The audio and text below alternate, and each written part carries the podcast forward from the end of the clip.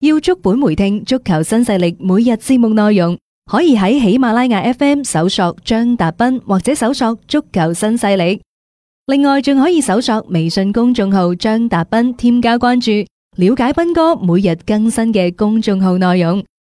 短視頻內容方面，抖音搜索廣州粵語傳媒或者斌哥廣播，都可以睇到足球新勢力嘅精彩內容。喺度呢，就要恭喜利物浦嘅隊長軒達臣，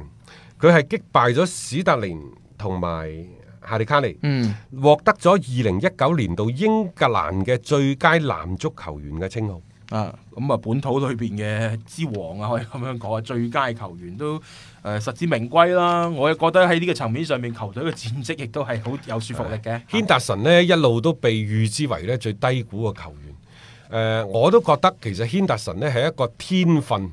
有限、嗯，勤勉有加。係，即的球係員勤力，真係啊勤力，好勵志嘅一個球員啦，可以咁講。佢當初喺新特蘭過嚟嗰陣時咧，好好玩嘅。嗰陣時新特蘭咪成日同利物浦做生意嘅，啊米洛尼特嗰啲咪買過嚟嘅。 當初咧就話八百萬，嗯但係唔知點解利物浦話八百萬冇問題就買啦。後尾咧新特蘭就起價，起咗兩次價，第一次起一千二百萬，第二次起一千六百萬。都制喎利物浦，最終一千六百萬轉會嗰陣時，咪初初有一段時間嗰個所謂嘅表現比較起伏嘅咧，又又驚好似米洛尼特咁樣，會唔會又係所謂啲水水貨貨啊係等等？係咁甚至乎謝拉特退役之後呢，就將個隊長袖章俾咗軒達臣嗰陣時，包括我在內，好多都喺度質疑呢一個嘅選擇是否正確。嗯其實到今時今日到呢一刻為止，我都仲喺度少少緊質疑緊，因為點解呢？佢我哋當初話佢冇冠軍相啊，誒你冇理人哋，起碼捧過一次大耳仔杯先。係同埋呢，即係話佢誒對於喺場上，佢唔算係一個太敢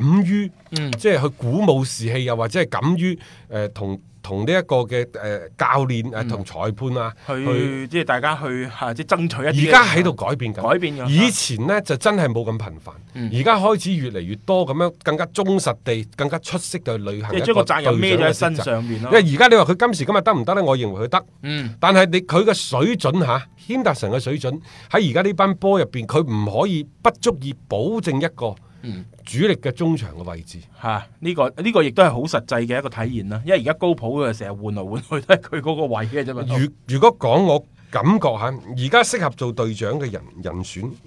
其實係雲迪克冇錯。係佢噶啦 嚇，呢、個真係大將之風。嗱，雲迪克之後係邊個呢？有兩個人可以輪流擔任，嗯一個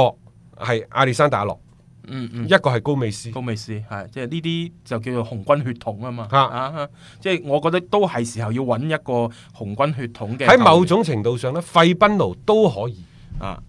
咁我覺得不如頭先你講嗰兩個因啦為。同佢預咗三任嘅隊長啦已 經。但係無論如何啊，軒達臣呢，其實係一個即係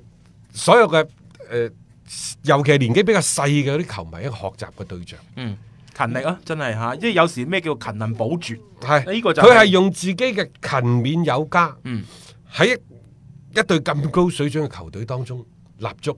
佢勇於去做出改變，令到自己呢更加出色咁擔任咗利物浦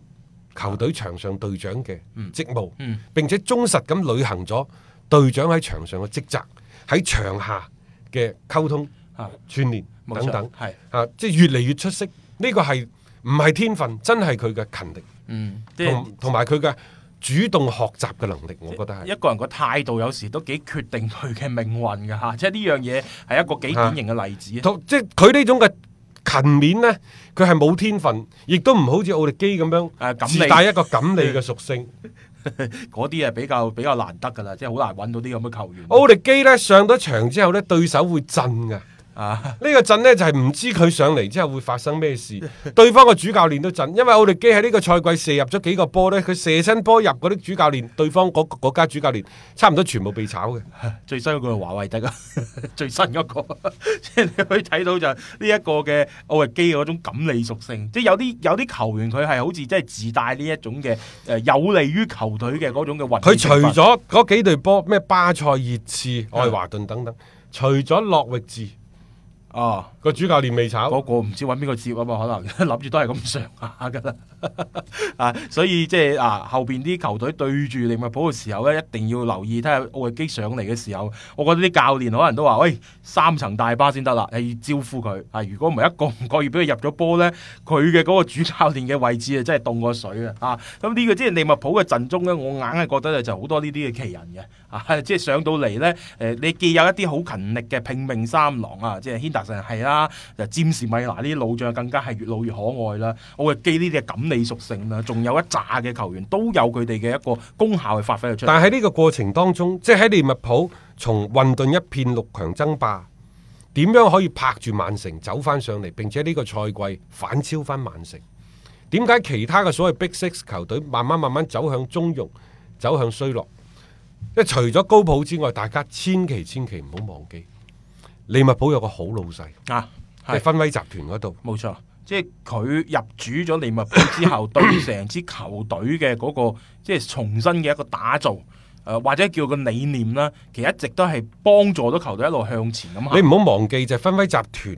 喺美職嗰度有波士頓紅襪，又係攞冠軍㗎。啊，嗰、個棒球啊，吓嗯，佢係將當其者波士頓紅襪嘅成功嘅經驗移植到而家呢隊利物浦。具體咁講呢，就係、芬威集團嘅魔球理論。呢、嗯，個所謂魔球理論呢，就係、熱衷於通過數據分析去發掘身價唔高但係有潛力嘅球員。又真係咁做嘅喎、所以佢前一排嗰個僆仔，係啊，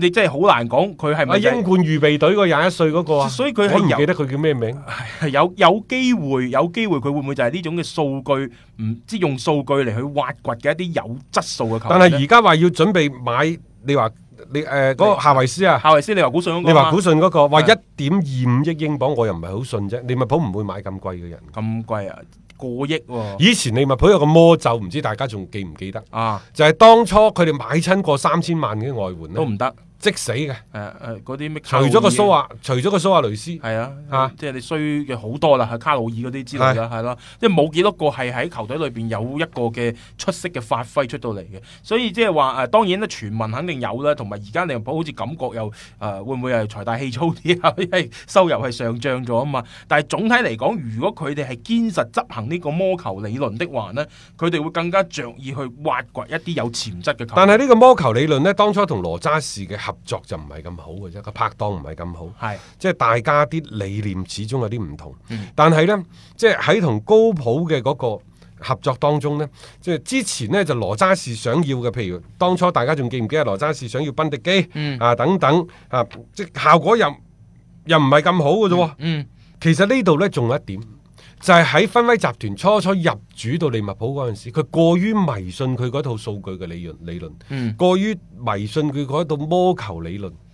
阿羅渣士呢，亦都有自己嘅睇法，所以兩邊呢，嗰、個衝突得好緊要，即係磨合得唔夠。嗯因為其後高普接任咗之後呢，即係首先就係佢嗰個咩轉會決策委員會嗰度呢，人數縮減，由之前嘅六個係縮到而家嘅三個咁。咪好咯，即係有時太多，我哋成日講話決策鏈太長啦。你知尾麻毒嘅嘢攞出嚟，一多人討論嘅話呢，你自然好多時候係費時失事嘅一啲事事情嚟嘅咯。咁而家你精簡架構，而且呢就係、相對去縮窄嘅一個範圍。誒、呢幾個人嘅嗰個權利都可以話更加多咁樣去體現到出嚟，對球隊嘅隱瞞各方面呢係有幫助一嘅。個俱樂部中興向好嘅發展呢，佢唔係表面我哋睇到嘅咩前場三叉戟、紅箭三合啊，即係點解你簽雲迪克啊等等啊，艾力神碧卡，嗯甚至乎即係你而家就算你請費明奴、請文尼，點解利物浦啲球員嚟咗之後個身價都得到大幅嘅上升？魔球理論最犀利嘅就係佢會發掘一啲呢，即係之前價值並唔係太高，但係潛質無比優厚嘅人。但係你嚟到利物浦之後，你都要喺高普嘅麾下，然咗增值至得㗎，等等。係所以我哋睇到嘅就係球員喺場上努力，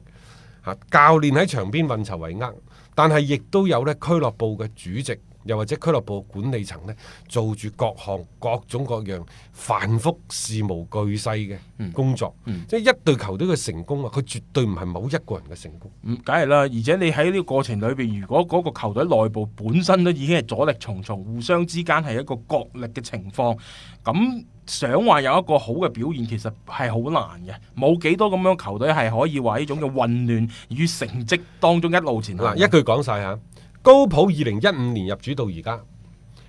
喺呢幾年期間呢，球隊一共使咗幾多錢啊？各位，一共使咗三點八億，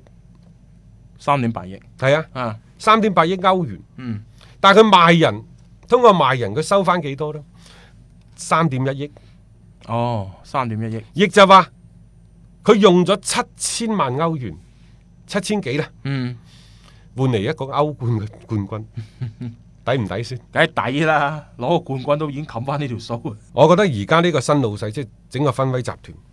同利物浦係一個相互成就嘅過程，嗯，即係唔單止話呢幾年嘅買同賣嘅即